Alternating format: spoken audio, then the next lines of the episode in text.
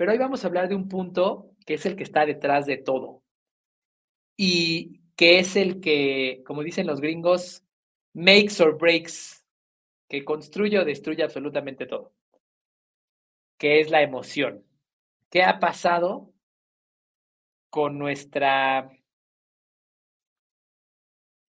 fortaleza emocional, con nuestra perspectiva emocional de cinco años para acá. la intención de hoy simplemente es, pues, compartir cuáles han sido los principales aprendizajes, los principales cambios que hemos tenido de cinco años para acá, de dónde surgieron y a dónde nos están llevando. Todo perfil estratégico y de inspiración necesita de una contraparte que se encargue de que las cosas sucedan.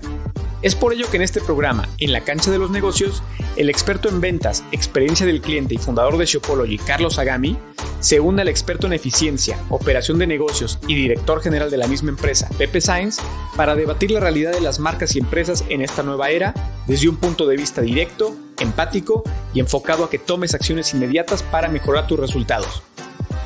Bienvenido y que lo disfrutes. Hola queridos amigos, bienvenidos a este episodio de la cancha de los negocios.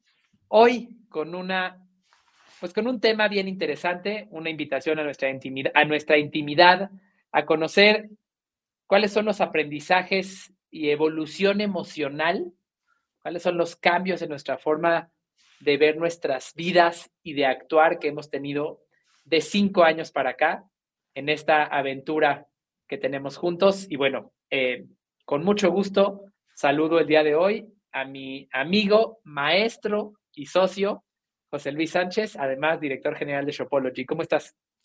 Carlos, muy bien, pues qué gusto saludarte de nuevo, un placer como siempre nuestras, nuestras charlas públicas, las privadas también, de todo tipo, siempre es un, gusto encontrarnos y, y, charlar, rebotar ideas, debatir y, como siempre feliz y emocionado de compartir esto con nuestros amigos, ¿no?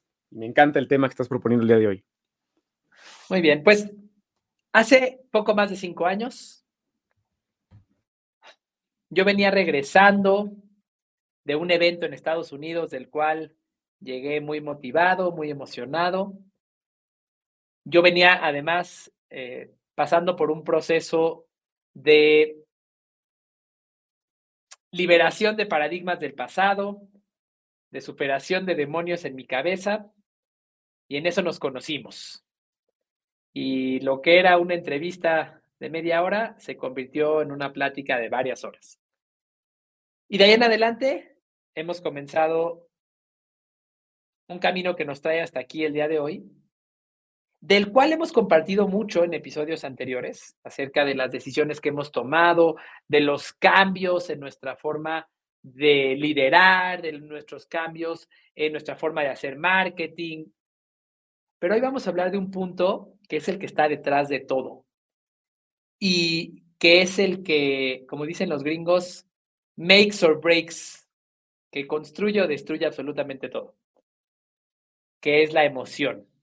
¿Qué ha pasado con nuestra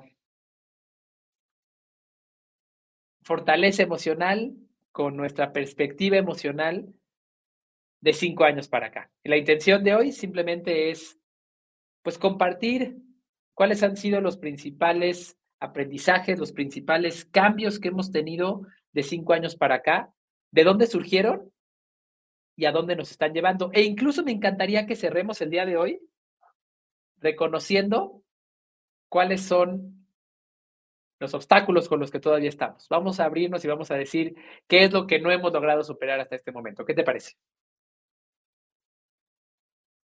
Me encanta, Carlos, y, más por la utilidad que esta charla pueda tener para algunas, muchas personas, este, muchos de nuestros amigos, socios en los caminos que hemos emprendido con ellos, codo a codo con sus marcas, porque el momento que vivimos, que hemos vivido en el Journey estos cinco años y en el que estamos hoy, por ejemplo, rumbo al sexto, es como te lo comentabas, creo que se sienten muchos emprendedores, empresarios y directores, este, se van a identificar con, tu historia, con la mía, porque, porque hay retos, porque hay hay un historial de ventas y de performance, pero hay que mejorarlo, pero a la vez es, un año incierto, ¿no? En, México, en Latinoamérica. Hoy estaba escuchando que este año va a ser el mayor en la historia de creo que 70 naciones van a elegir presidentes y gobernadores. el, año más electorero, así lo llamaban, en el mundo. Entonces, se va, se va a sacudir y, eso va a afectar este, directo o indirectamente los negocios, en las empresas, en las ideas, en los liderazgos, ¿no? Entonces, encantado de, charlar contigo y como siempre abriéndonos, este, abriendo las puertas de nuestra eh, organización y, la nuestra, pues para que poder dejar alguna, alguna semillita si a alguien le sirve, ¿no? ¿Qué te parece si empezamos pasándote la pelota a ti? Eh, para los que no tienen el placer de conocerte, les cuento que José Luis para mí y para muchos es una persona con una gran capacidad de tener una visión integral, de tener una visión holística. Generalmente yo soy el que estoy pegado al árbol y estoy viendo la corteza del árbol y estoy analizando a la hormiguita que va caminando por ahí. Y José Luis dice, sí, es cierto, pero espérate, mira, yo estoy viendo el bosque y estoy viendo todo el estado y estoy viendo todo el país y yo veo algo diferente. ¿Qué te parece si empezamos por preguntarte ¿Cuál era la perspectiva que tú veías? ¿Qué, qué observaste tú hace cinco años cuando comenzamos a trabajar juntos? ¿En dónde estábamos? ¿Cómo funcionaban las emociones en ti, en mí y en el equipo? Venga. Pues sí, mira, me parece muy interesante el, el, principio. Yo recuerdo, como lo hemos platicado aquí varias veces, esos primeros acercamientos, las primeras charlas contigo cuando hablamos de muchas cosas y filosofamos y coincidimos con varios autores, pero particularmente en el tema de, de, Shopology, la organización que en el presente nos tiene aquí reunidos, creando y apasionándonos y filosofando. Me emocionó el presente en ese tiempo, pero, pero más el futuro. O sea, yo, como bien dices, yo pues todos somos como somos y yo no puedo, no puedo desprenderme de cualquier charla que tenga, este, laboral principalmente, empiezo a pensar los escenarios y pensar en el bosque y en el iceberg, es automático en mi cabeza. Entonces empecé a escuchar la propuesta de valor que tenías en ese entonces, que tenía la, empresa, y automáticamente empecé a pensar en el futuro. Eh, y, recuerdo que en esas primeras charlas te dije, está padrísimo lo que se hace con el Big Brother de las tiendas, con, con, este, este, este supervisor aliado a través de cámaras que daba consejos y podía evaluar, pero te dije es que hay, mucho detrás de eso, hay mucho debajo de eso, hay que entender quién, quién va a leer los, reportes, la información, cómo ayudaría a, los colaboradores, quién se encargaría de, pasarles la información. Entonces yo, me emocioné de lo que podía hacer, además de lo que había. Eh, y, también me emocionó la parte tuya de decir, así está el presente y tenemos que vender más y tenemos que tirarle a la luna para llegar a Marte y hay que contratar vendedores, pero esa apertura que tenías de charlar los temas, de decir, tal vez sí, o sea, tal vez se pueda expandir o se pueda modificar, y eso fue lo que en mí hizo clic para decir, es el lugar correcto, es la persona correcta, iniciando un journey que iba a ser amplio, vasto, que yo sabía que iban a venir meses y, y, temporadas y Qs difíciles, pero creía en el propósito, creía en la propuesta de valor y creía en la persona que tenía enfrente, que eras tú, y el equipo de jóvenes que teníamos en ese entonces, que me decías, ya hablando de, de lo que me topé en las primeras semanas, al convivir con ellos, notaba este gran equipo de, gente muy talentosa, porque ha pasado aquí gente muy talentosa todos, eh, pero faltaba un poco un rumbo claro en, la propuesta que se tenía y a lo que venía. Entonces, había gente con muchos talentos, pero estábamos como, les digo ahora, como, como gallinas, corriendo todos por todos lados y, este, y se hacían cosas, pero estaban desarticuladas y entonces había mucho trabajo, pero no se sentían los avances. Y, pues las cosas fueron, fueron pasando, fueron caminando, yo fui poniendo mis ingredientes, tú los tuyos, y fuimos poniendo, en mi caso, así lo veo, orden, un poco de estructura, que a veces no es sexy para un dueño emprendedor, pero, pero es el fundamento a fuerza de un rascacielos. Recordar. Déjame, déjame preguntarte, desde tu perspectiva, ¿cuál fue el entorno emocional que encontraste? ¿Cómo, cómo nos manejábamos? ¿Cómo nos manejábamos yo, las demás personas que estaban cerca de mí, eh, ¿qué, veías tú? ¿Cuál era, ¿Cuál era el nivel de inteligencia emocional? ¿Cuáles eran los hábitos? ¿Cuáles eran los vicios también? Pues mira, más que vicios y más que yo sea la voz este, iluminada que venga a decir la verdad absoluta, yo lo que me encontré con, mi experiencia, con mi perspectiva, eh, más que vicios y más que errores, pues yo veía el, el ¿cómo te diré? pues el, trajín cotidiano que se enfrentan los, los, dueños, los empresarios, este, por dar el resultado, porque la presión de ventas, si no se maneja bien, es una losa, es una cosa que tienes aquí en la espalda que no te deja dormir y que no te deja tranquilo. Y esa presión que se te veía, esa presión, un poco ansiedad, un poco, este, cuando los tratos no se cerraban, esa frustración, ¿no? De querer sumar algún logotipo a nuestra pared ahí de clientes y demás, o te acordarás la campana que teníamos, la ansiedad por querer sonar esa campana, hacía que se transmitiera esa emoción.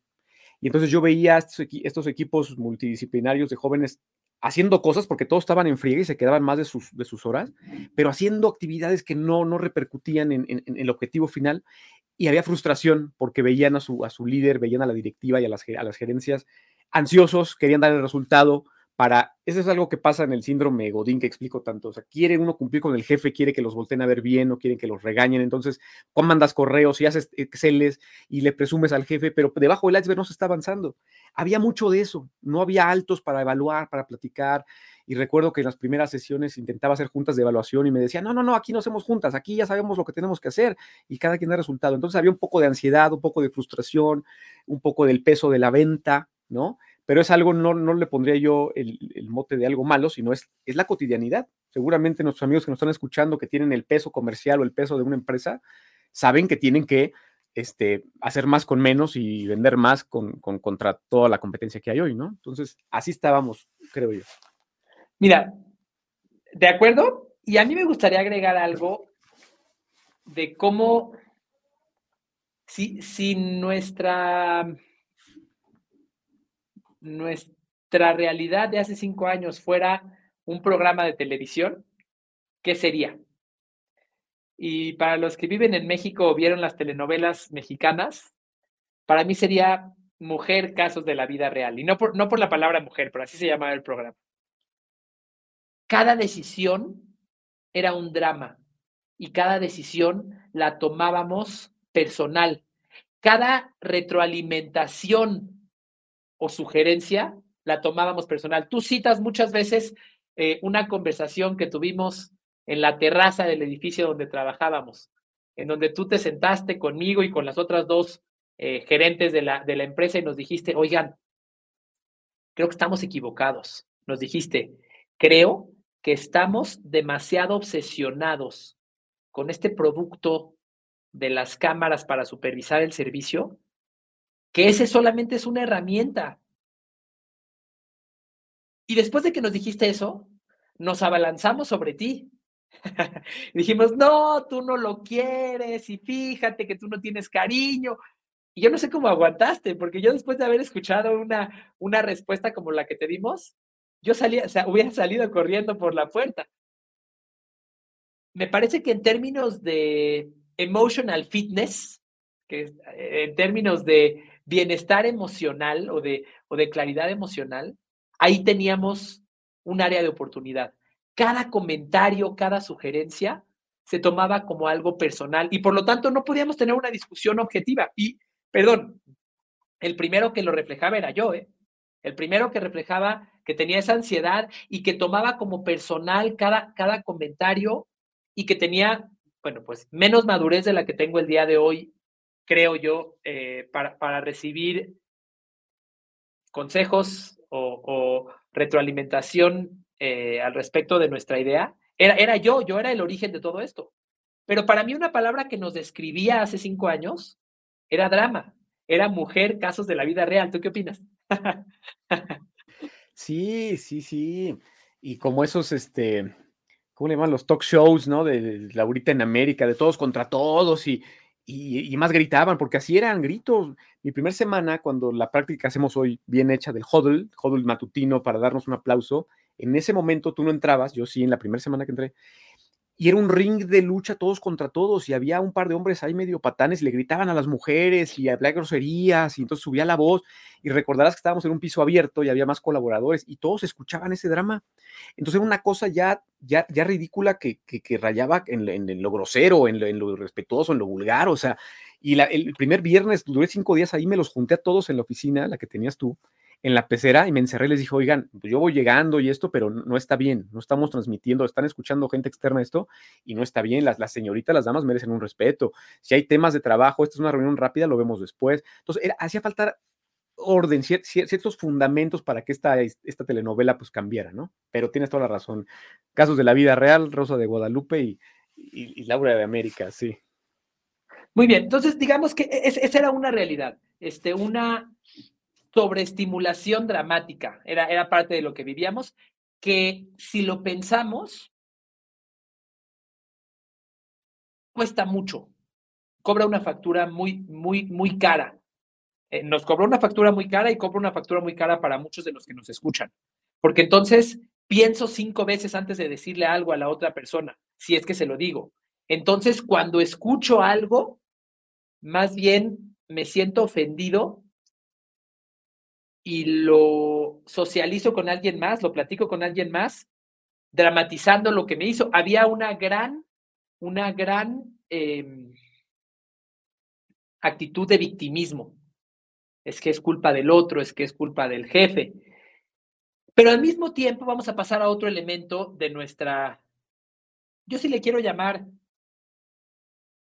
disfuncionalidad emocional. Seguramente hoy tenemos otras disfunciones, pero de las que teníamos en ese momento que han evolucionado, que tenía que ver con la exigencia de recompensas. Yo recuerdo muy bien que hace cinco años en la empresa, no recuerdo cuántos colaboradores teníamos en Shopology, no recuerdo, pero bueno, había un esquema de bonos. Eh, cada trimestre y por lo tanto cada mes cada colaborador tenía establecido un KPI. Lo que dice el librito, había un KPI de la, bueno, una serie de KPIs de la, empresa, había KPIs por persona y habíamos establecido, si tú recuerdas, de acuerdo con un modelo de crecimiento de Scaling Up de Bern Harnish, para cada colaborador prácticamente un modelo de semáforo. Verde, amarillo, rojo, ¿no? Verde, ah, y super verde. Verde, super verde, verde, amarillo y rojo, ¿no? Si llegabas a tu meta, estabas en verde, y si superabas la meta por no recuerdo qué porcentaje estabas en super verde, había un amarillo que estabas este, debajo, 80% creo, de, de la meta, y había un rojo que estabas pal perro. Pero si llegabas a verde o a super verde, recibías un bono. Y recuerdo, porque yo era en ese momento eh, el director general operativo, administrativo, comercial que me, pasaban a mí una vez al mes un formato con los bonos. Y nueve de cada diez se llevaban un bono. Y cada, y cada que llegaba el mes o el trimestre, venían a sentarse a mi oficina a decirme, oye, ¿qué onda? ¿No has, no has autorizado los bonos? Y yo, desde la cachucha de, bueno, pues ya lo prometí, lo tengo que autorizar, pues flojito y cooperando. A pesar de que la empresa o perdía dinero o quedaba muy por debajo de los resultados finales. Y había esta, me, quiero concentrar específicamente en la parte emocional. No sé cómo describirla, porque no tuvimos preparación para este episodio, sino lo estamos sacando de manera eh, natural.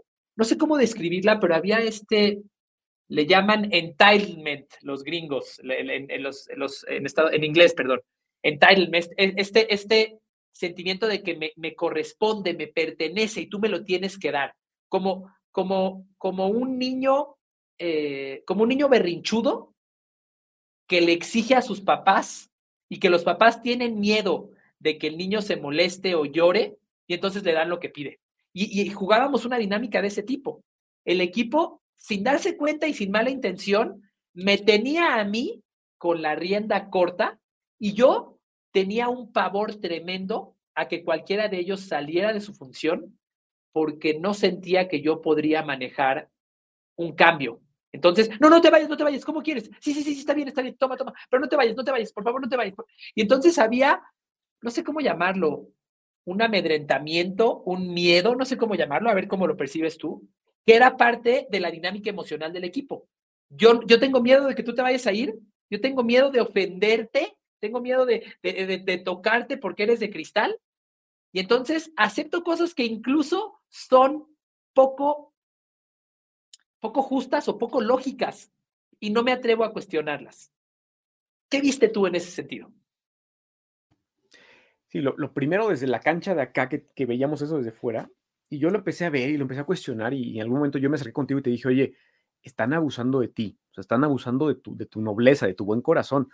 Pero no eran malas personas, era, y, ahora lo veo, por sí ya lo, ya lo tenía visto antes, pero ahora que trabajamos de cerca con, con, varias marcas, gracias a Dios, y uno puede meterse hasta la cocina y acompañarlos, y uno va viendo similitudes, este, la inercia va haciendo esos, esos, esos hábitos, este, es, esa manera de liderar, de, de, la, la, buena, eh, la buena voluntad de querer que las cosas fluyan por, por, por de la manera correcta, cumpliendo las promesas y todo, pues generalmente pues se mal, se malocupa, se, se tergiversa un poco y empezaron a abusar de esta confianza. Y entonces yo los cuestionaba porque íbamos al comedor y platicábamos entre gerentes y escuchaba yo.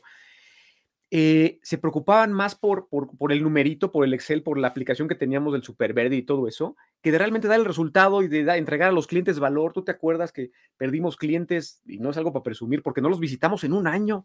Y entonces estas mujeres y todos los equipos estaban preocupados por el Excel para ver cómo les dabas bono y, nadie hablaba ni siquiera, oye, pero ¿y cómo va esto? ¿Y cómo lo mejoramos? Entonces, la misma, la misma situación fue un remolino que nos jaló a todos para el sentido erróneo, porque no había estas reuniones de trabajo maduras donde se debatieran cosas y uno asumiera, ¿no? Y llegó al punto, recordarás, algunas personas de algún área hasta falseaban información para llevarse el famoso bono y había contubernios y de repente una gerente andaba con un coordinador y falseaba, era una cosa ya grosera y tuve que buscarte y decírtelo. A mí no me gusta el chisme no me gusta meterme en cosas que no, pero, pero yo sí veía que Shopolo podía hacer un cambio muy, muy fregón allá afuera y veía que dentro faltaba este, pues este orden, este, este, este reset de valores, de, de, propósito, de bandera, de todo. Este, y así lo veíamos desde acá. Em, yo me acerqué y te lo, te lo dije.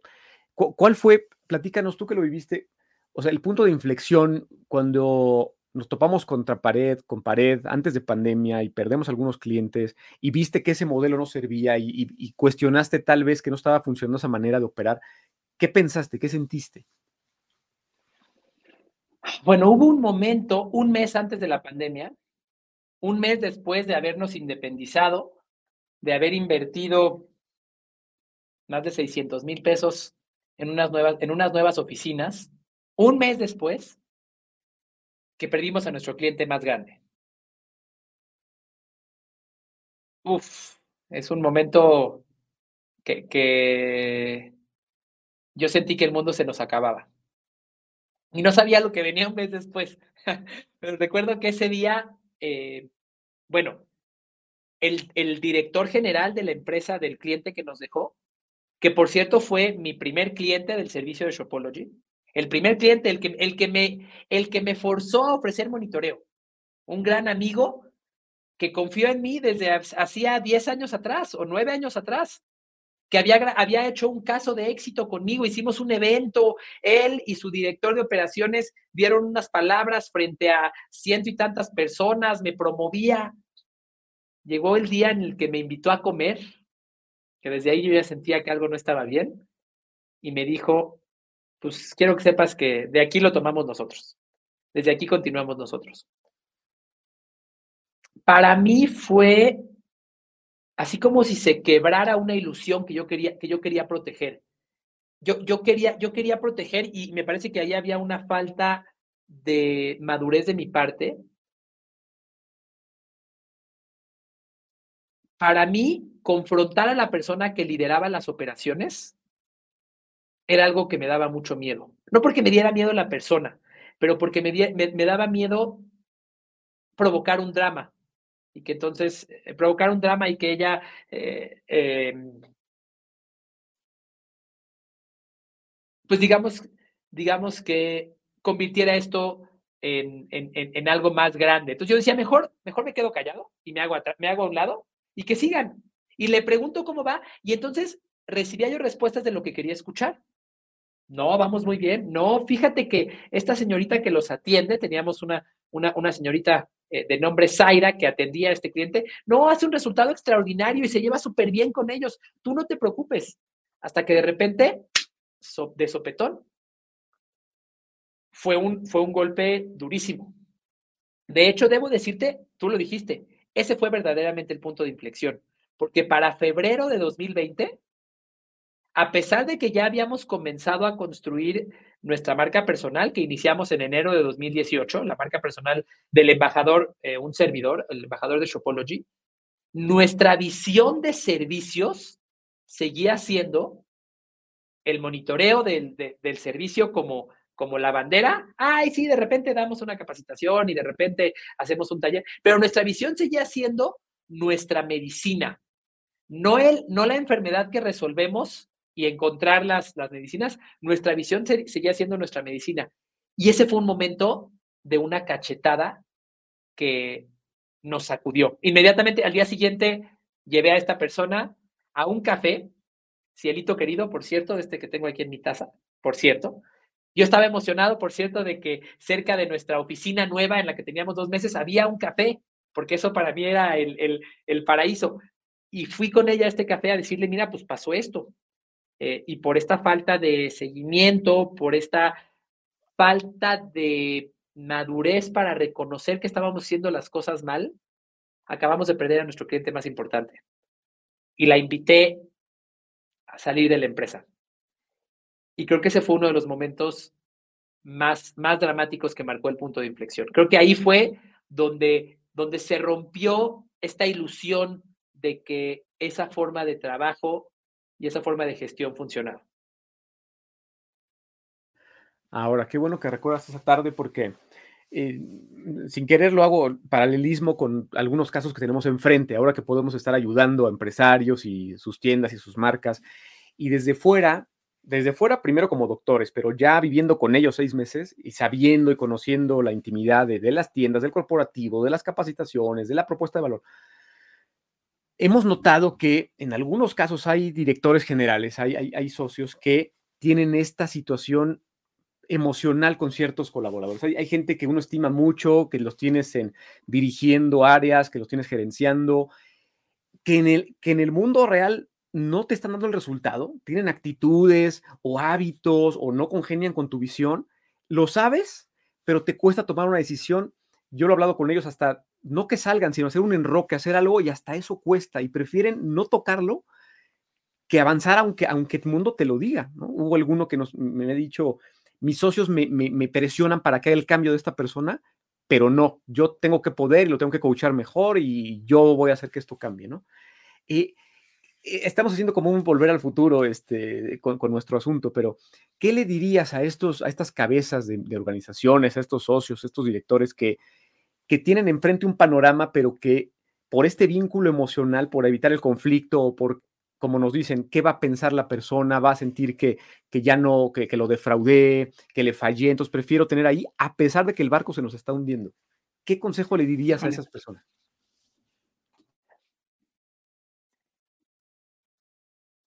¿Estás encadenado y te estás aferrando a las cadenas por miedo a enfrentar una realidad.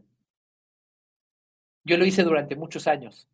Y puedo decirte, de hecho, que si no hubiera sido porque ese cliente nos dejaba en febrero de 2020 y la pandemia llegaba en febrero de 2023, tú y yo no estaríamos aquí platicando. Ya sé que siempre es padre verlo hacia atrás, ¿no? Y ay, gracias a Dios por la pandemia. Digo, claramente para muchísimas personas no, pero este, eh, en nuestro caso, tuvo que venir, tuvieron que venir situaciones extremas para forzarnos a hacer el cambio.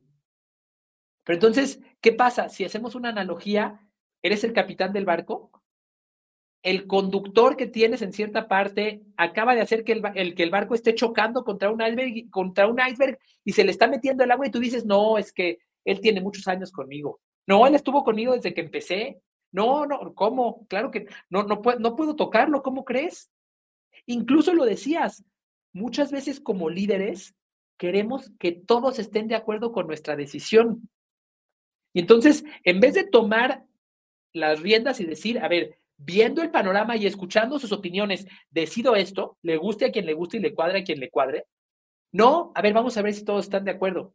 Es más, vamos a hacer una votación entre, entre el equipo para ver si estamos de acuerdo en una cosa u otra, porque tengo miedo a tomar una decisión. Este, apenas en el, en el, bueno, con una empresa con la que hemos trabajado mucho el año pasado y este año, gracias a Dios, tienen un manifiesto, los 10, un decálogo, los 10 puntos eh, del fundador. Y uno de ellos dice, parafraseo, porque no me acuerdo exactamente de la frase, pero ninguna decisión que cambió al mundo se tomó por unanimidad. Se tomó teniendo a todos de acuerdo. El que está en el, en el puesto del capitán tiene que poder tomar decisiones que no le gusten a todos. Porque la realidad es que somos humanos y para, una persona que está en cierto rol, aquí, para quien hacer un cambio puede afectar su rol, su, su, su nivel de autoridad, aunque sepa que es lo correcto, no es fácil separar las emociones y decir, no, sí, pues pon a otro director en vez de mí y a mí pásame a X otro lugar. No es fácil, sus emociones son, son parte, por más que te quiera y que quiera tu organización. A veces hay que tomar decisiones que son poco populares. Y ese sería mi mensaje para el líder. A veces hay que tomar decisiones que no le van a gustar a tu entorno ni a personas que has tenido cerca de ti toda la vida, pero que pueden ser lo mejor para esas personas y sin duda alguna para ti, tu organización y todos los que dependen de ella.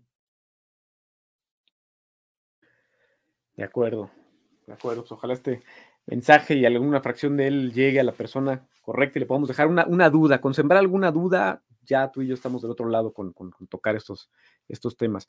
Y fíjate que antes de pasar a avanzar en el tiempo, eh, en un caso similar, por ejemplo, con, con, algún otro cliente que tenemos, y varios, por ejemplo, está viendo, vamos en el barco.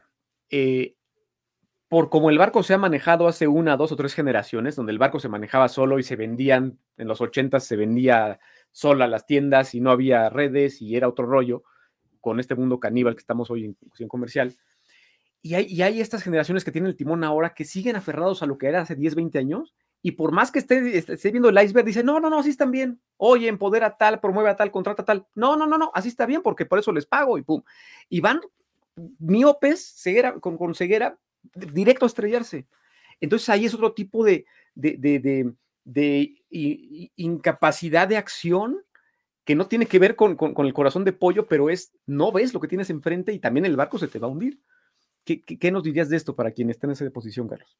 Sí, no, es increíble cómo muchos de nosotros podemos caer en quejarnos de que haya iceberg, de que haya icebergs en el camino,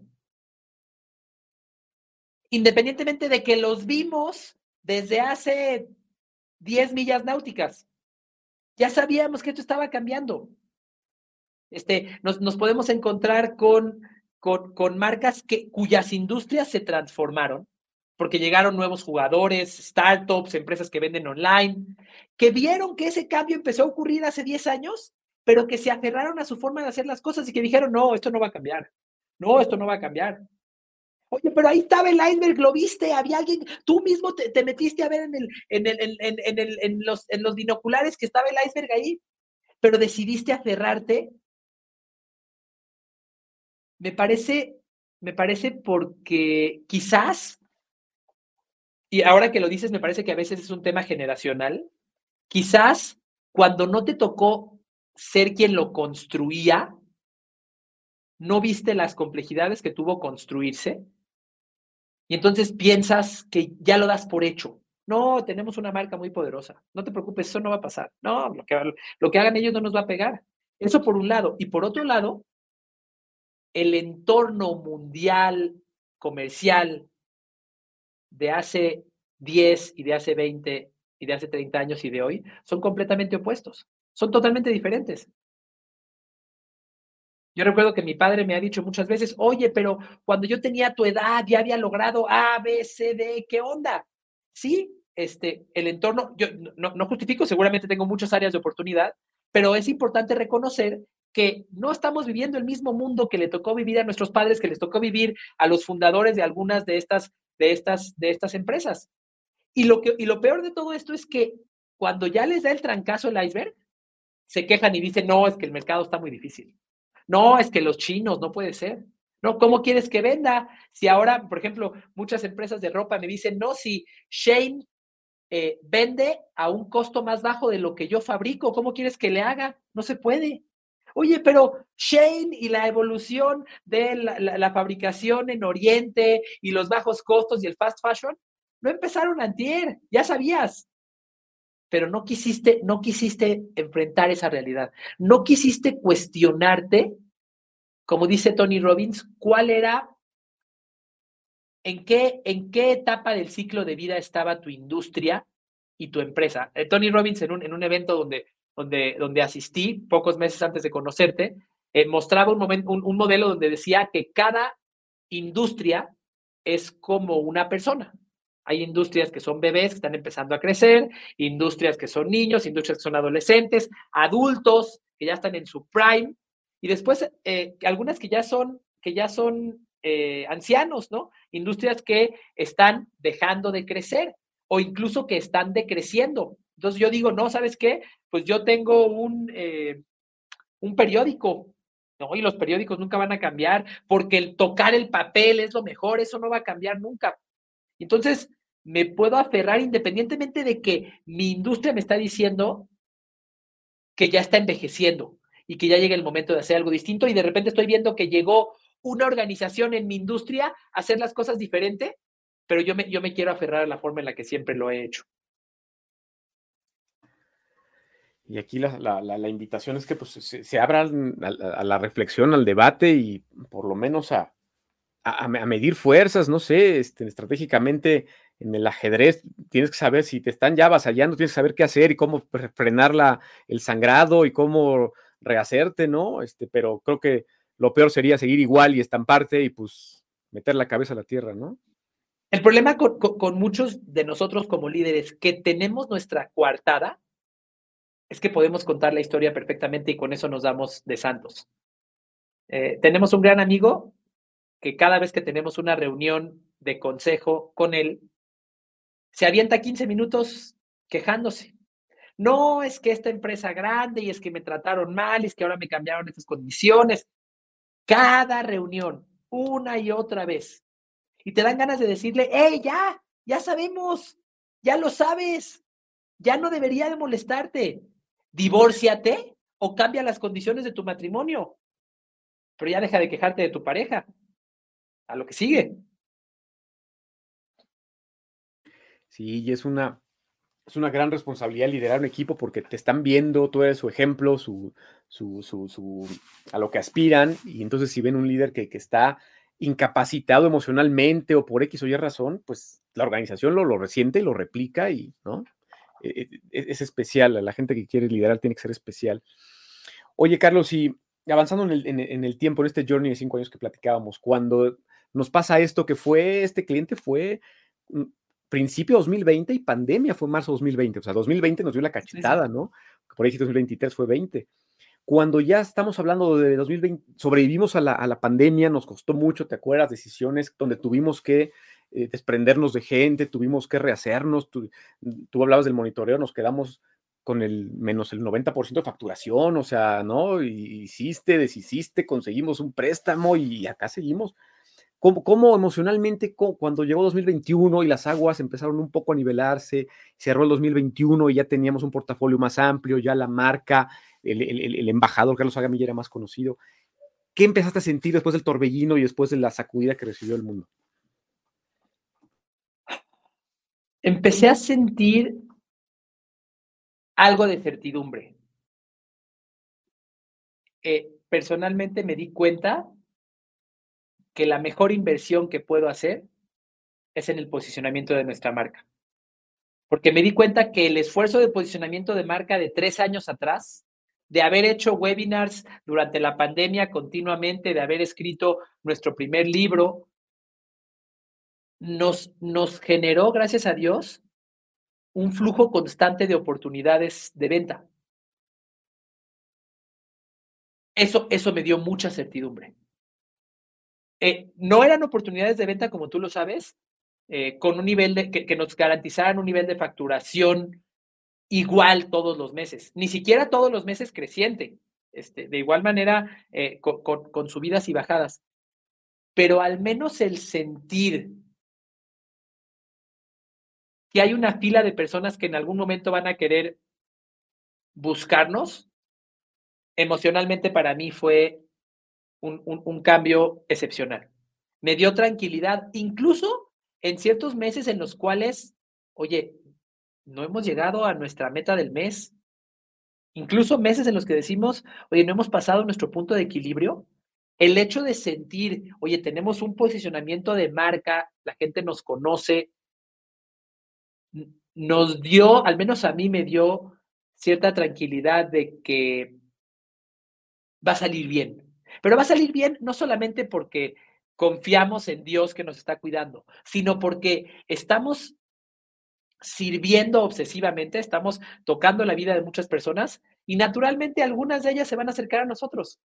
Y eso, eso para mí significó un, un cambio excepcional en mi vida, excepcional, un cambio en mi, en, mi, en mi estabilidad, en mi estado de ánimo, en mi energía, eh, eh, eh, totalmente distinto. Cabe mencionarse que a pesar de que teníamos eso, tú lo viviste, hubieron muchas ocasiones en las cuales mi sistema operativo se regresó al de 2018 y yo te llamaba y te decía, oye, José Luis, pero ¿qué pasa? ¿Por qué este mes no vamos a llegar a. Tú me decías, sí, Carlos, tranquilo. Fíjate que ahí están los clientes, van a llegar y lo que no llegue este mes llega el próximo y lo vas a superar, no te preocupes. De repente sí tenía yo mis revertigos, revertigos como, la, como dicen en, How I Met Your Mother, me regresaba a un, a un momento anterior, a, una, a, una, a, una, a un nivel de conciencia emocional anterior. De acuerdo, Carlos. Y me voy a enriquecer y complementar el comentario porque ¿cómo, se ve desde acá, el mismo momento, cómo se ve desde acá en alguien que, responde por la operación? Aquí hablo con los, generalmente algún socio puede ser director general, pero yo digo, aún es, es, el, es el, el, animal que nos tocó, o sea, aún diciembre de 2023 o 22 o 21, eh, yo tengo que responder ante los socios, ¿no? Yo recuerdo que en 2020, 21 me decían, ok, todo muy bien, muy bonita filosofía, Sánchez oye bonito, como ahorita algunos algunos amigos socios este, dicen que somos muy románticos por, por, por, por, querer hacer las cosas este, con inspiración y con propósito y tomando decisiones correctas. Eh, es difícil contestar a la pregunta de, ok, está bien, ¿cuánto vamos a vender en agosto? ¿Y cuánto en septiembre? ¿Y cuántos prospectos necesitas? En este tipo de marketing de respuesta directa lo sabes y creo que una, un, algo silencioso que siempre ha estado entre, entre, en este journey nuestro ha sido que tú y yo somos no diría obsesivos, pero sí apasionados por aprender y por leer y por, por, y por debatir. Entonces, no, no, hay una semana que tú y yo eh, no escuchemos un podcast nuevo, un libro nuevo, algo, y, todo el tiempo estamos sacudiéndonos las ideas, ¿no? Este, y, y, y, no nada más porque yo te decía, sino tú empezaste a conocer autores y uno te llevó a otro y otro, donde la retórica de la gente que ha logrado grandes cosas es esta, es, es ver el mapa, es dar valor, dar valor y después las cosas van a regresar y sacar landing pages, ¿no? no hay una fórmula que te diga, si hacemos esto más esto, en marzo ganamos tanto. Y para un director general es difícil explicar esto y que no se escuche romántico ante un consejo y a la vez tener su confianza. Por eso en Chopolo somos atípicos, porque en, otros sectores nos dicen los directores, no, pues suena muy bonito, pero pues qué, mis tiendas tienen nóminas, este pago plazas, remodelaciones, y, es, y es complejo, pero tú y yo hemos vivido en carne propia lo que, lo que autores como Simon Sinek o como dicen Lakiani te dicen, si se piensa en el, juego infinito, si se piensa en todos los colaboradores, en sus emociones, en que estén bien, a fuerza nos va a ir bien. Por eso hablamos de ir ganando yardas, ¿no? Pero es, eh, uno como dueño quisiera anotar en cada ofensiva, pero habrá una que ganes dos yarditas y te regresan, pero es, una, es un aprendizaje y es un escalamiento, ¿no? ¿Cómo has vivido esa parte del resultado tangible que te gustaría tenerlo, pero a la vez sabes que estás sembrando y que, que se va a cosechar. No sabes cuándo, pero que te va a llegar. Sí, me parece que esa ha sido una, una gran transformación. Inicialmente, yo esperaba una respuesta inmediata, porque ese fue, esa fue la escuela con la que yo crecí. Hoy compré cinco kilos de tortilla, los vendí y tengo cinco pesos más de los que tenía ayer. Ah, perfecto. Mañana puedo comprar un kilo de tortilla más y voy a venderlo, voy a tener siete pesos más de los que tenía ayer y así debo de poder evolucionar, ¿no? Ese es un modelo de, pues, de la comercialización de un comerciante. Sin embargo, el mundo en el que, en el que nosotros nos eh, eh, estamos inmersos no es así. Es un mundo en el que siembras y siembras y siembras y siembras y siembras y siembras y siembras y siembras y siembras y de repente te sorprenden, de repente te llegan, te llegan respuestas y hemos tenido, gracias a Dios, marcas con las que yo solamente podía haber soñado trabajar, algunas que ni siquiera me imaginé, que llegaron a causa de esto. Pero no es, no es fácil tener esta mentalidad. No es fácil. Yo, a mí me costó mucho trabajo tenerla. Hubo momentos donde yo te decía, y con eso quiero pasar a, un, punto más, pero eh, donde yo te decía, bueno, ya José Luis, pues ya compra la plataforma de eh, nuestro sitio web de landing pages, ya contrátala. Tú me dices, oye, pero no tengo productos, tú ya cómprala, ya luego vemos qué hacemos. Y ahí fuimos demensos por mi culpa y metimos la tarjeta de crédito y compramos una plataforma y luego compramos otra plataforma y no teníamos que vender ahí, pero yo lo que quería era, pues justamente, ya compra las tortillas para que las vendas. Sin embargo, era un poco más complejo que eso. Era, sembrar para poder atraer, para poder atraer en el momento, o sea, era, era aprender a soltar el control y a decir, a lo mejor no llegan hoy, a lo mejor llegan, llegan, estas ventas llegan en un mes o en seis meses. Justo lo platicábamos el viernes. Nosotros, eh, este, a partir de esta semana vamos a comenzar a sembrar con algunas marcas para venderles en un año o en 18 meses. Pero eso es lo que verdaderamente hace una empresa y no un changarro. Un changarro sí, hoy compra y mañana vende y tiene dinero. Ya está. Tiene más dinero de lo que compró.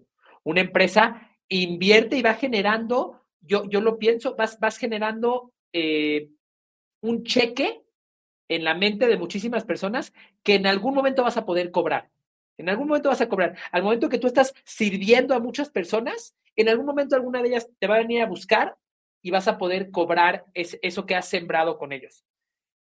Me parece que ese ha sido, ha, sido, ha sido un cambio de mentalidad difícil de adoptar para mí, pero que hoy te puedo decir que lo que más me emociona de mi trabajo son esos ejercicios de sembrar. Lo que más me emociona es cuando me pasa algo el fin de semana y digo, perfecto, ¿cómo voy a convertir eso en un mailing que voy a escribir con el cual puedo tocar la vida de otras personas? Apenas, este, bueno, eh, la semana pasada leía yo mi correo, cosa que no hago con mucha frecuencia, y veía personas que me contestaban y me decían, oye, muchísimas gracias por tu reflexión, oye, tu correo me llegó en el momento correcto.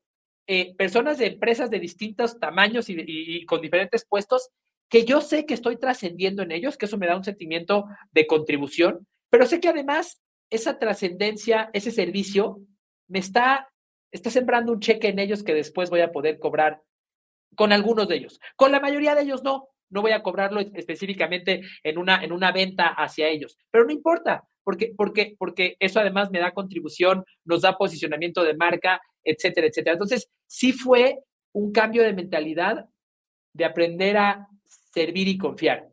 Eh, de hecho, esta es una frase que constantemente me he tenido que repetir en la cabeza. En, en, esos momentos en los cuales en mi cabeza viene esta ansiedad de, oye, ¿qué onda? ¿Cuándo va a regresar? Yo literalmente me lo digo, Carlos, sirve y confía. Carlos, sirve y confía. Carlos, sirve y confía. Me lo digo literalmente, porque a veces, a veces se me olvida.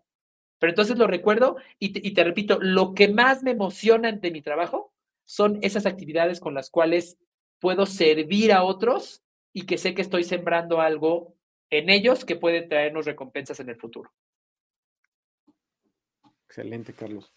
Oye, y para, para rematar el comentario, para quienes nos están escuchando, emprendedores o empresarios que dicen, se oye muy bonito, pero yo no tengo una marca, yo no sé qué es el, este, el decálogo, el manifiesto, este, yo tengo tiendas y vendo productos físicos, y me, gustaría ser un poquito, este, seguir el camino de Carlos Agami. Que, y hemos visto y estamos ayudando en casos especiales en, a, este, tipo de, empresarios rediseñando tiendas, proponiendo una identidad de marca en redes, eh, modificando protocolos de servicio. O sea, estamos así y, decimos que eso no se va a retornar de inmediato, pero es el camino. ¿Qué le dirías a este grueso de, de amigos que están diciendo, me gustaría, pero ¿cómo empiezo? Lo primero yo te diría, más allá que, que la parte práctica de cómo iniciar, de qué acciones, qué acciones tomar, este, de definir la identidad de marca, eh, salirte del océano rojo, crear una estrategia este, que sea consistente entre todos los puntos de contacto que tenga tu cliente. Más allá de eso, que lo puedes escuchar en otros, en otros episodios o eh, eh, por ahí lo puedes leer en el, en el libro de Vende Más. Me parece que lo primero es tener una convicción de lo que te está doliendo vivir en el modelo tradicional. En el modelo de compro hoy a ver cuánto vendo para mañana, pero no posiciono mi marca. En el modelo de a ver cuánto hago el descuento que tenga que hacer, pero no posiciono mi marca. Pero, pero, piensa todo lo que eso te está todo lo que eso te está costando. Piensa la falta de certidumbre que tienes. Tú me decías, ¿qué cambio hubo en mí con, el, con este posicionamiento de marca? Hubo certidumbre, porque si bien hoy no tengo todos los contratos firmados de todo lo que vamos a hacer en el año, tengo algo que es aún mejor. Miles de personas que reciben mensajes de nuestra empresa todos los días en los cuales les servimos. Creo que tenemos un año sin haber enviado un mensaje de venta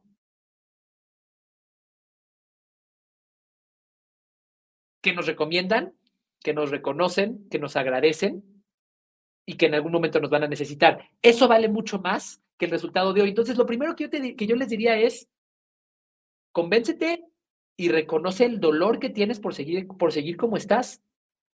Y, y, recuerda que no estás construyendo, como, como, como solía decirme mi tío, no estás construyendo un changarro, estás construyendo una empresa.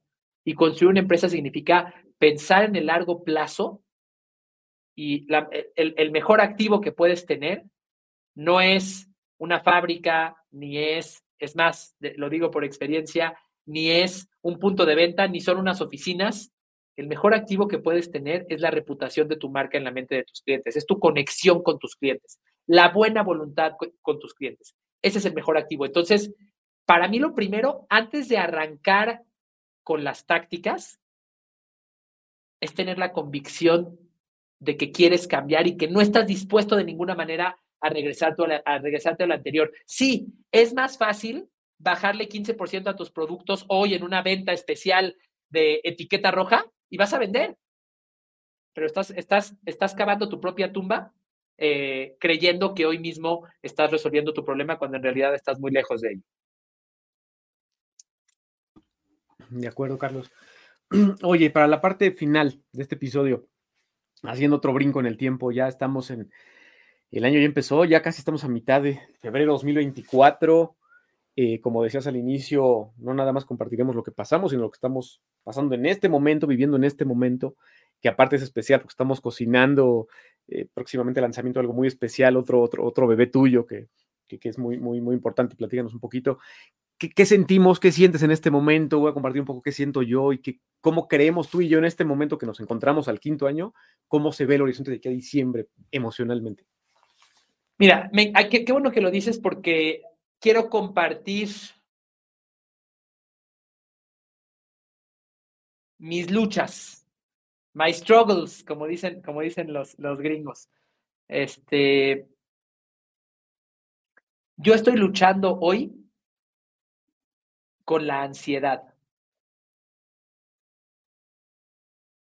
Si escuchan por ahí algunos de los episodios que he grabado y algunos y están en nuestra lista de correos, si no están en nuestra lista de correos, entren a carlosagami.com y ahí encontrarán un espacio donde se pueden inscribir. No les vamos a vender absolutamente nada, solamente les vamos a compartir estas reflexiones para servirlos.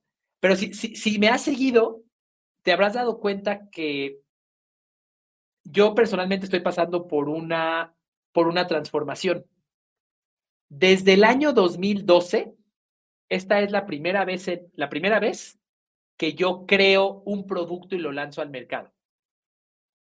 El año 2012, cuando yo todavía estaba, cuando yo estaba saliendo de la carrera, incluso un poquito antes, cuando estaba estudiando la carrera, yo eh, concebí la idea del Big Brother del servicio, este, vinculando el servicio al cliente y las ventas con mi ingeniería industrial me emocioné, este, le puse nombre, lo lancé al mercado y puedo decir que tuve un inicio muy exitoso. Eso me dio mucha confianza. Pero después pasaron varios años en los cuales, muchos años, más de los que me hubiera gustado, el producto no evolucionó para resolver un problema y se quedó como un componente nada más, como una herramienta, como nos lo dijo José Luis hace cuatro o cinco años. Y el resultado fue que el producto, pues al no resolver un problema por completo, no, eh, no creció como, como yo lo soñaba en el año 2014 y 2015 y 2017. Y tengo que decirte que eso me hizo emocionalmente perder mi confianza en mí para crear un producto. Porque me di cuenta que el producto que creé simplemente no voló. Y eso, eso me generó una cicatriz emocional. Y ahora estoy en el proceso eh, lo he trabajado muchísimo, estoy en el proceso de sanar esas heridas y de reconocer que sí puedo volver a proponer. Eh, me digo todas las mañanas cuando escribo mi afirmación de la mañana, lo que yo, le llamo mi pasaporte de crecimiento. Escúchate el podcast que se llama Mi pasaporte de crecimiento. Eh, me escribo, entre otras cosas, soy un empresario de alto impacto, me atrevo a proponer. Me lo tengo que escribir todos los días porque se me olvida. Entonces, estoy en este proceso en donde estoy reaprendiendo cómo atrever a tirar el penal otra vez, porque tiré un penal, un penal y lo fallé y me dolió mucho. Entonces ya mejor decía, no, yo ya no tiro el penal, me quedo, me quedo aquí afuera. Este, en los últimos años nosotros hemos tenido crecimiento, pero no basado en un producto que proponemos al mercado, eh, eh, de manera concreta, sino basado en nuestra marca. Imagínate, sin haberle dicho al mercado de qué, cuál es nuestra receta o cuáles son los, los tacos que te vamos a vender, el mercado nos viene a pedir algo y les preparamos unos tacos al sabor que cada quien quiera. Pero ahora está llegando el momento en el que vamos a, lanzar un, un producto empacado y lo vamos a ofrecer. Estamos, yo te lo decía hace, hace unas semanas, estamos paquetizando nuestros servicios por primera vez en mucho tiempo y te comparto, eso ha sido para mí un gran reto emocional. Superar esa herida, atreverme a enfrentarla para volver a salir al ruedo. Y eso es en donde me encuentro el día de hoy. Estoy muy emocionado, me ha hecho crecer muchísimo. Este, este proceso de crear me ha hecho confrontarme con estos demonios y me ha hecho volver a confiar en mí a pesar de la incertidumbre. Porque lanzar un producto como lo haremos primero Dios, eh, eh, en el mes de marzo, tiene, muchas, tiene muchas incertidumbres, nadie, nadie te garantiza absolutamente nada. Hay muchas hipótesis que nosotros estamos, estamos buscando probar. Pero ahora lo, ahora, ahora lo lanzo sabiendo, ahora en mi cabeza lo, lo, que ha ocurrido es, confío en mí, confío en que, en que soy flexible. De hecho, me lo escribo. Otra cosa de la que escribo es, soy flexible y voy a aprender a partir de las opiniones de otros. Eh, y confío en que voy a hacer los, haremos juntos los cambios necesarios para que, para que, esto, para que esto funcione como lo hemos imaginado o, o no como lo imaginamos, pero que funcione. Eh, entonces, bueno, ese es, ese es el, el, el, obstáculo que estoy superando mientras hablamos. En tu caso, ¿qué pasa por tu, qué pasa por tu cabeza y tu corazón?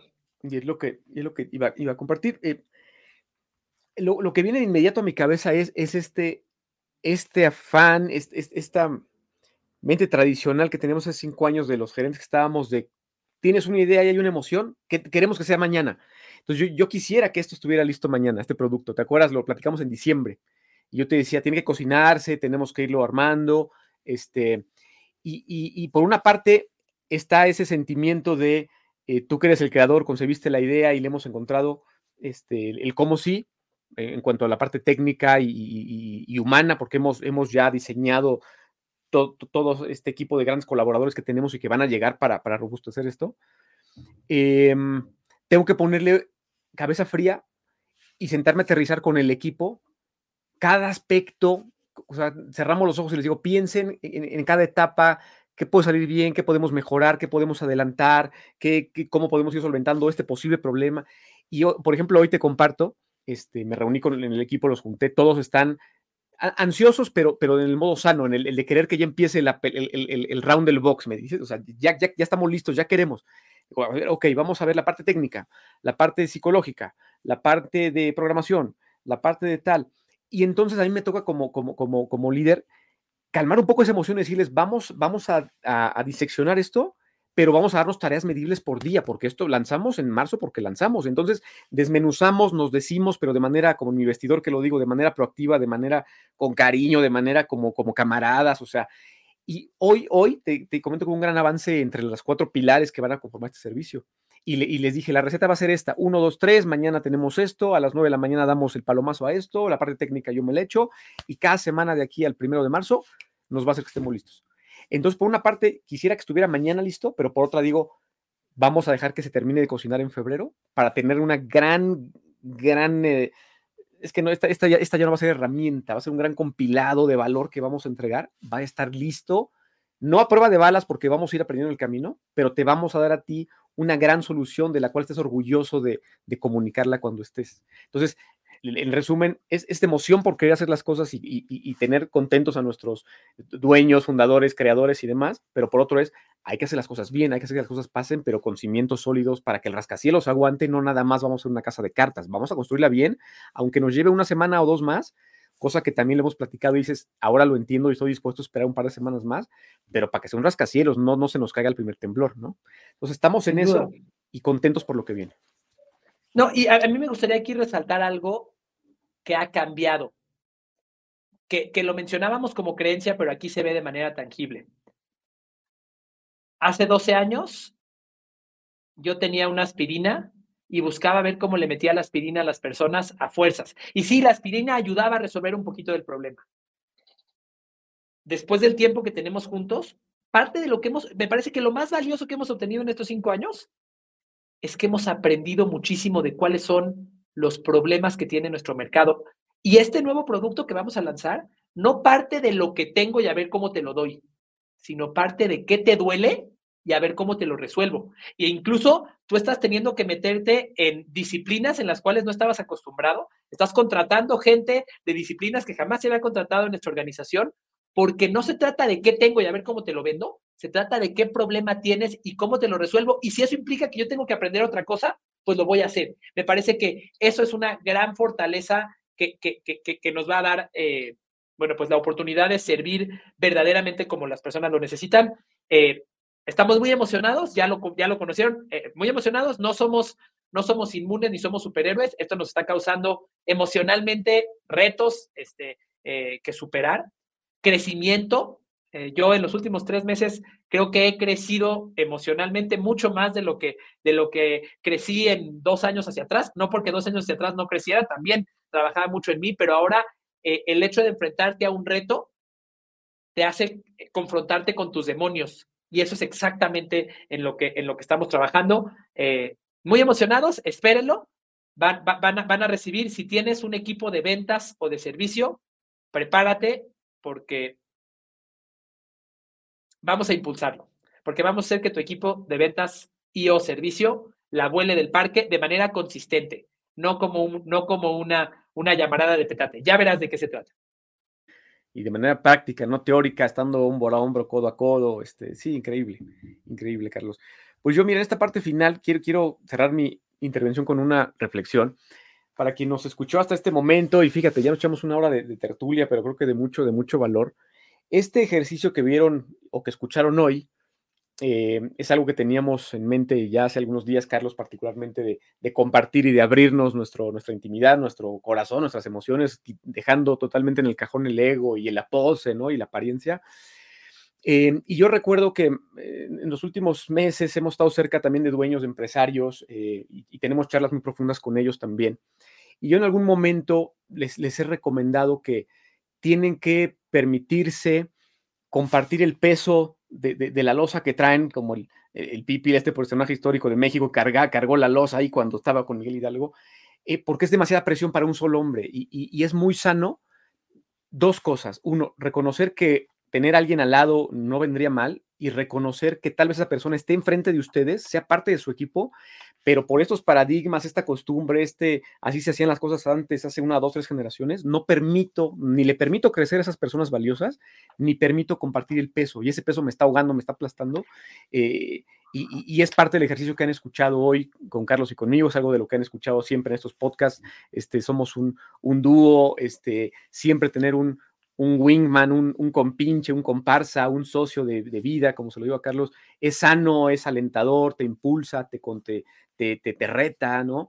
Eh, y yo cierro mi comentario, Carlos, diciéndoles que, que, no se cierren esta idea, eh, ya estamos en 2024, se vienen tiempos más competidos de ahora, las nuevas generaciones tienen su, su, sabor, su ADN, o sea, son chavos brillantes, pero a la vez van a, están adoleciendo habilidades sociales, necesitan quien los lidere bien y necesitan saber que aportan a una organización más que ganar lana, entonces hay que saberles dar eso a las nuevas generaciones y creo que si ustedes como, como empresarios, como dueños, se permiten ampliar su, espectro con, gente valiosa, les va a ayudar a ustedes a su, a su no frustración, a su no ansiedad, sino a su paz, a su espacio que ahora Carlos les ha comentado, incluso yo. Entonces, les recomiendo al 100% que volteen a su equipo, que se permitan compartir y, caminen, sigan su journey, ya nos lo comentarán a nosotros, ¿no, Carlos? ¿Qué opinas?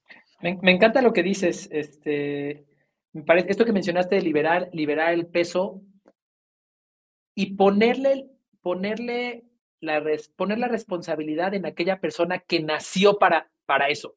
Hoy en la mañana, que yo estaba eh, eh, haciendo mis reflexiones por la mañana, escribí la siguiente frase.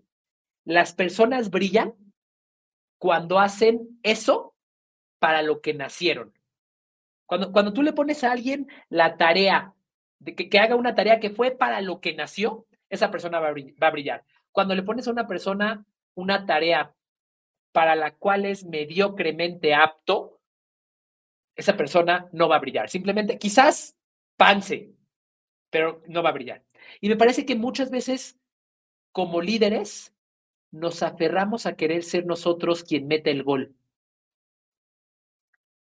Y a veces no tiene que ser así. Este nuevo producto que estamos lanzando, sí, me tocó a mí ser el visionario que lo, que lo planteó este, algunas madrugadas de diciembre, eh, eh, escribiendo en mi cama, en una libreta, etcétera, etcétera, etcétera. Pero no soy yo quien tiene la habilidad de hacerlo operativo, eres tú. Y si yo quisiera tener por mi ego el, el, el, mérito, entre comillas, de que yo lo construí, de decir, mira, yo hice la escultura, ve, yo la tallé con mis propias manos, estaríamos en este momento con un avance del 2% del que tenemos ahora. Pero cada uno de nosotros hacemos la parte, me parece que gracias a Dios tenemos el privilegio de hacer cada uno aquello para lo que nacimos what we were born to do, como dicen los gringos. Cada uno de nosotros hacemos aquello para lo que nacimos y eso nos hace brillar desde la perspectiva de visión, desde la perspectiva de estrategia y de hacerlo realidad en tu caso. Cada uno hace aquello para, para lo que nació. Me parece que esa, esa, esa humildad para soltar la pelota, para dejar que tire de tres, el que sabe tirar de tres, y tú nada más dedicarte a pasarle la pelota, es la que, es la que puede hacer que, que el equipo brille muchísimo más. Y creo que es algo, es algo que les comparto. Nosotros estamos experimentando en este momento y ya verán pronto el producto específicamente de esto. Este, nuestro primer lanzamiento desde hace 12 años. Este, me gustaría concluir haciendo una, un resumen de cinco o cuatro, no sé cuántas salgan, eh, aprendizajes del episodio del día de hoy. Punto número uno, y este tú nos lo has enseñado muchas veces, en una organización, en un plan, en un proyecto, nada es personal. Los comentarios, la retroalimentación, no son contra ti, ni deben de convertirse en un drama. El drama, la integración, la integración de más historias, y la proyección de tus frustraciones emocionales en tu trabajo te va a hacer muchísimo daño. Por cierto, entre paréntesis, trabajar en tus frustraciones emocionales, en reconocerlas y aceptarlas, te puede hacer que no traigas mujer casos de la vida real a tu equipo de trabajo. Dos, no tomes decisiones por consenso de todos. A veces como líder tienes que tomar decisiones de las cuales no todos están de acuerdo. Ni modo. De eso se trata. Nadie que logró trascender en el mundo ni cambiar al mundo lo hizo buscando que todos estén de acuerdo. Tres, si en tu equipo las personas están dedicando tiempo a justificar que hicieron un buen trabajo y te están haciendo presentaciones y exceles, aguas, porque cuando, cuando, cuando tienes que dar explicaciones quizás es porque no estás dando resultados. Cuando estás dando resultados no tienes que perder tiempo con eso. Y la última que dijiste, bueno, me parece quizás que hay dos más. Eh, la que sigue es, enfréntate a los retos y reconoce, cuando estás enfrentando este reto nuevo, reconoce qué está, qué está provocando dentro de ti, qué incomodidad surge porque enfrentes ese reto. ¿A qué le tienes miedo? Y entonces enfrenta ese miedo. Esos retos, esas nuevas ideas que puedas traer, te van a, te van a generar ansiedad porque hay incertidumbre, pero te van a enseñar algo de ti. Y lo último, cierro con el, con el punto número 5. Aprende a liberar el peso y a pasarle la pelota a cada quien para el rol en el que cada quien sea el mayor experto. Si hay alguien que sabe tirar tiros libres mejor que tú, pásale la pelota. Si hay alguien que sabe tirar el tiro de esquina, pásale la pelota. Si hay otras que te tocan a ti, sé tú quien tira. Pero no te quedes con la pelota todo el tiempo porque la carga es demasiada, te vas a cansar y vas a tener un desempeño inferior al que, al que podrías tener como equipo. Así que, en resumen, esos son, desde mi punto de vista, los cinco aprendizajes de nuestra conversación totalmente espontánea del día de hoy. Totalmente de acuerdo, Carlos. Y pues como siempre, un placer. Nos extendimos un poquito, una hora con diez, pero, pero se nos fue como agua y como siempre abrimos el corazón y, damos lo mejor de nosotros para ayudar, aunque sea con una, una semillita. Y un placer, como siempre, las tertulias creativas este, contigo, Carlos. Igualmente. Muchísimas gracias a todos. Nos vemos en el próximo episodio de En la cancha de los negocios. Cuídense mucho.